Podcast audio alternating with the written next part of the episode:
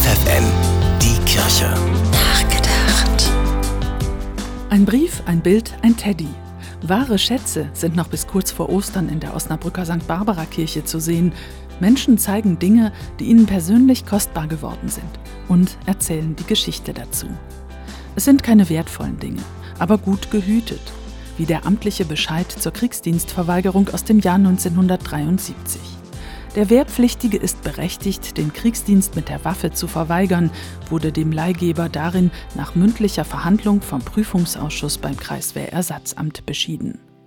Für mich und meinen weiteren Lebensweg ein unbezahlbarer Schatz, schreibt er zu seiner Leihgabe.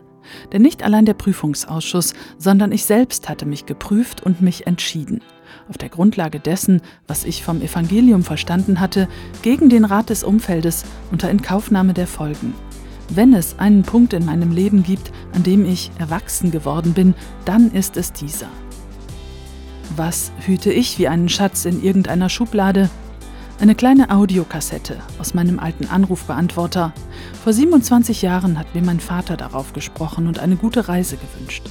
Es waren seine letzten Worte an mich vor seinem Tod. Danach habe ich seine Stimme nie wieder gehört. Ich habe sie noch nicht wieder angehört, aber diese kleine Kassette ist ein wahrer Schatz für mich. Und der wahrhaft größte Schatz im Leben, wenn ich in diesen Tagen die Bilder sehe von Menschen, die alles zurücklassen müssen, was ihnen wertvoll und heilig ist, dann ist es offensichtlich. Der wahrhaft größte Schatz ist wohl der Frieden. Ruth Baerbohm, FFN Kirchenredaktion.